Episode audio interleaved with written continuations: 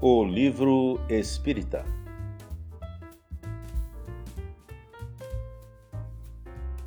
Está começando mais um programa dedicado ao livro espírita, aqui pela Web Rádio Verdade e Luz. Este programa é uma produção do Departamento do Livro da USE, União das Sociedades Espíritas Intermunicipal de Ribeirão Preto, um oferecimento da Livraria Espírita Verdade e Luz, desde 1959 divulgando o Espiritismo no centro de Ribeirão Preto. A livraria está instalada na Praça Carlos Gomes, Rua General Osório 658. WhatsApp 16 920 00 3870. Repetindo 16 920 00 3870 este é um programa totalmente dedicado ao livro espírita, o livro espírita que se fundamenta nas obras de Allan Kardec, ao livro espírita que consola, esclarece e orienta.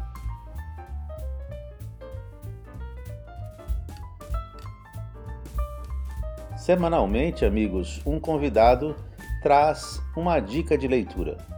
Hoje estamos recebendo nossa amiga Ana Maria de Souza, nascida em Garapava, mas residente em Ribeirão Preto há muitos anos. Atualmente, ela é coordenadora do Departamento de Estudos Sistematizados da USE, União das Sociedades Espíritas do Estado de São Paulo. Bem, e sem mais demora, vamos ouvir nossa amiga, que com certeza nos brindará com uma excelente dica de leitura. Seja bem-vinda, Ana Maria. Olá, amigos ouvintes. Escolhi um dos meus livros favoritos para apresentar a vocês. Muito bom, Ana Maria. Mas antes de você falar sobre o livro, queremos saber de você como podemos desenvolver o hábito da leitura. Quando nos apaixonamos pelos livros bem cedo, não nos separamos deles nunca mais. Foi o que aconteceu comigo. Para os que ainda não têm esse hábito, recomendo começar com livros mais leves que prendam sua atenção. Reserve um horário na sua rotina para a leitura. Disciplina é fundamental para adquirir qualquer hábito, e o da leitura é um dos mais saudáveis que temos. Legal, Ana Maria. Boa dica. Mas agora, por favor, então nos diga, qual é o livro que você vai apresentar hoje? O Espírito e o Tempo, de José Herculano Pires. Publicado originalmente em 1964, esse livro é uma obra-prima destinado principalmente a aqueles que desejam se aprofundar no estudo da filosofia espírita. O Espírito e o Tempo, excelente escolha, Ana. Você poderia falar um pouco sobre o autor, José Herculano Pires? Herculano nasceu na cidade de Avaré, estado de São Paulo, em 25 de setembro de 1914. Desde criança revelou sua vocação literária. Aos 18 anos já havia escrito dois livros de poemas. Em 1946 mudou-se para São Paulo, capital, onde graduou-se em filosofia pela Universidade de São Paulo em 1958. Foi repórter, redator, cronista e crítico literário no jornal Diários Associados por 30 anos. Espírita desde os 22 anos de idade, Herculano não poupou esforços na divulgação da doutrina codificada por Allan Kardec. Tarefa essa que dedicou a maior parte da sua vida. Manteve uma coluna diária de espiritismo nos Diários Associados por 20 anos, usando o pseudônimo de Irmão Saulo.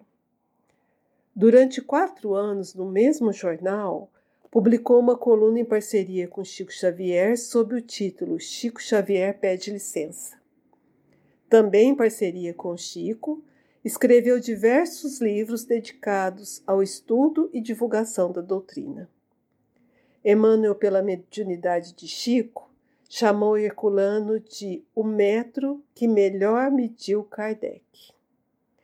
Herculano também traduziu as obras da codificação de Allan Kardec, enriquecendo-as com notas explicativas nos rodapés. Colaborou ainda com o Dr. Júlio Abreu Filho na tradução da Revista Espírita de Allan Kardec. Herculano Pires desencarnou na capital paulista em 9 de março de 1979, vitimado por um infarto. Ao desencarnar, deixou vários originais que vêm sendo publicados pela editora Paideia. Realmente, Ana, Herculano Pires é um autor que a gente precisa conhecer mais, estudar mais, não só pelo que ele escreveu, mas também pela sua conduta e pela sua fidelidade a Kardec, pela sua fidelidade à codificação espírita. Muito bem, mas agora então vamos. Apresente para nós então o livro O Espírito e o Tempo. O livro surgiu como produto do curso Introdução Antropológica ao Espiritismo, ministrado por Herculano Pires, na União das Mocidades Espíritas do Estado de São Paulo nos anos 60. Nas preliminares do livro, ele já apontava a necessidade de compreendermos a aparente contradição existente no fato do Espiritismo ser, ao mesmo tempo, uma doutrina moderna e um processo histórico provindo das eras mais remotas da humanidade. Kardec já nos havia esclarecido que os fatos espíritas são de todos os tempos, uma vez que a mediunidade é uma condição natural da espécie humana. O livro foi dividido em quatro fases, intituladas Fase Pré-Histórica, Histórica, Doutrina Espírita e a Prática Mediúnica. Na primeira parte, chamada pré-histórica, Herculano adota a palavra mediunismo, criada por Emmanuel, para designar a mediunidade em sua expressão natural, ou seja, as práticas empíricas da mediunidade, e faz uma análise profunda sobre o mediunismo primitivo, o animismo e o culto dos ancestrais até chegar ao mediunismo oracular, que foi uma forma de transição para o culto individual dos espíritos. Ele explica que o avanço da humanidade levou ao profetismo, que atingiu sua culminância com os hebreus, que acreditavam em um Deus único e na sua relação com os homens.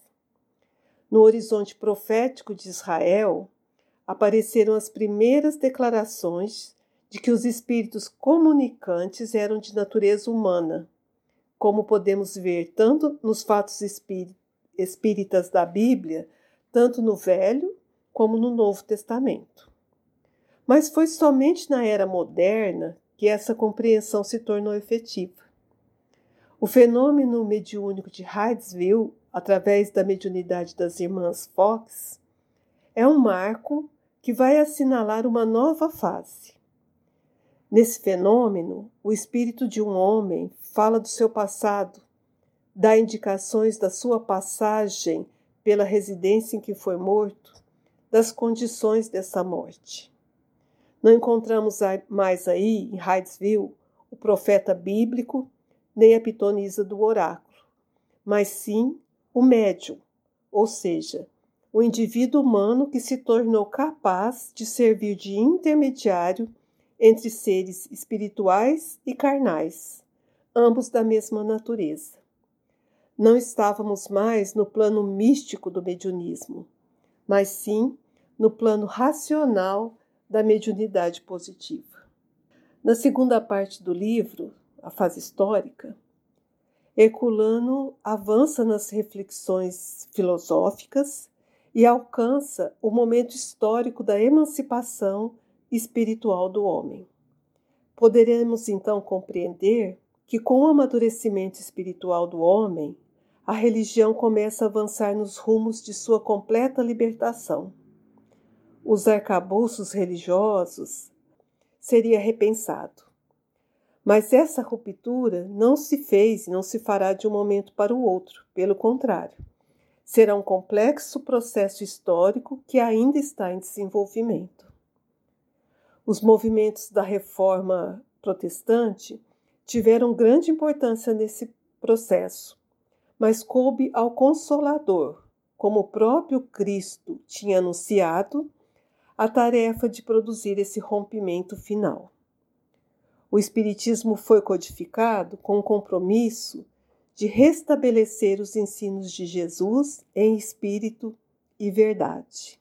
Desde a promessa de Jesus, narrada no Evangelho de João, até a vinda do Consolador, podemos ver através da história o trabalho milenar de preparação que se realizou para o seu, seu cumprimento. Depois de dois mil anos de fermentação histórica, o, o Espírito da Verdade vai se apresentar aos homens, à frente de elevadas entidades espirituais que subscreveram a mensagem publicada nos prolegômenos de O Livro dos Espíritos, bem como em numerosas mensagens do Evangelho segundo o Espiritismo e em outras obras da codificação. E o Allan Kardec se colocou a postos, à frente de criaturas espiritualizadas dispostas a colaborarem nessa imensa tarefa de codificar a doutrina espírita. Estava encerrada mais uma fase da evolução da mediunidade. Na terceira parte do livro, que em minha opinião é a mais bela de todas, Herculano nos conduz ao estudo aprofundado do tríplice aspecto da doutrina: ciência, filosofia e religião. A constituição tríplice do universo revelada em um livro dos Espíritos, na Trindade Deus, Espírito e Matéria, reflete-se naturalmente na constituição tríplice do homem: espírito, perispírito e corpo. Correspondendo a essa natureza trina, a consciência humana apresenta as três funções estruturais: a teórica, a prática e a estética. A essas funções, e portanto à própria constituição do homem e do universo em que vivemos, terá de corresponder inevitavelmente a síntese do conhecimento, que representa uma aspiração, uma exigência mesmo do espírito. Somente no Espiritismo encontramos essa unidade tríplice do saber, em ciência, filosofia e religião.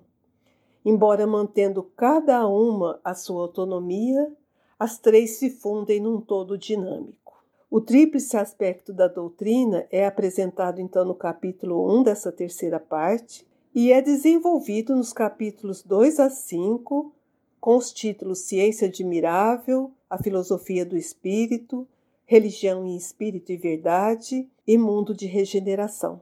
Então entenderemos que o Espiritismo nos convida à superação do relativismo material para a compreensão dos planos superiores a que nos destinamos, como indivíduos e como coletividade. O Espiritismo é a doutrina do futuro, que age no presente como impulso, levando-nos em direção aos planos superiores. A quarta parte do livro é a que contém orientações mais específicas relativas à prática mediúnica. O capítulo 1, Pesquisa Científica da Mediunidade, comenta sessões experimentais. Não podemos esquecer que foi através de reuniões, de sessões experimentais, que o material do livro dos Espíritos foi reunido. Comenta ainda as sessões doutrinárias, que são as sessões de estudo e debates obrigatórias em todas as instituições, e as sessões mediúnicas, que são as que se destinam à relação normal dos homens com os espíritos. As leis da mediunidade, que foram descobertas e descritas por Kardec no Livro dos Médios, são estudadas no capítulo 2. E no capítulo 3, Antropologia Espírita, que esse capítulo encerra o livro, ele comenta sobre então a, formação, a evolução do pensamento, que trouxemos então aqui uma frase de Herculano que sintetiza isso. Herculano diz assim: Para o homem espírita, construir a civilização do espírito é necessário que a viva em si mesmo, na sua consciência e na sua carne, pois é nessa que a relação da consciência com o mundo se realiza. E para isso não bastam os livros. É necessário o concurso de todos os meios de comunicação. E mais ainda, a prática intensiva e coletiva dos princípios doutrinários de maneira correta e fiel.